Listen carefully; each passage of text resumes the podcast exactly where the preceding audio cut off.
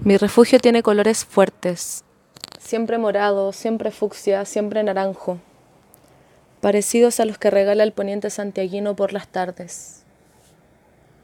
Tomar medidas drásticas en la labor de controlar.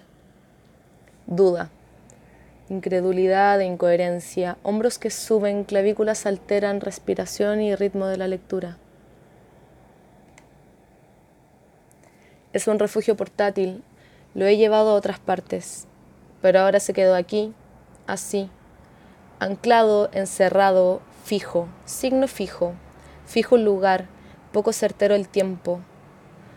Las paredes contienen el indefinido borroneado hasta cuándo.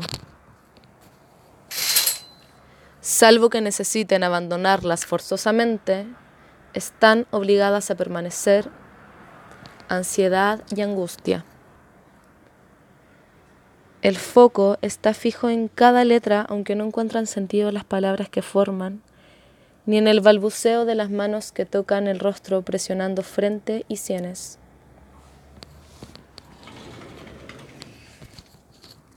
Hay un rincón de espejos, ventanas amplias, mucha luz y viento. Es un espacio que respira, siempre se ventila. Si me voy un rato se vuelan y caen las cosas. Yo también al suelo cuando necesito descargar y dejar que la gravedad haga lo suyo conmigo. El desorden nunca llega demasiado lejos. Y ésta tendrá como epicentro entre cejo y ojos.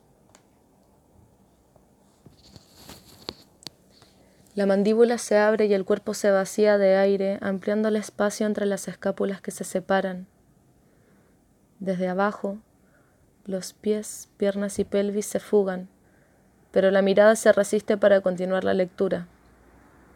En realidad, la danza ya no quiere más pantalla y prefiere exhibirse de la ventana para afuera.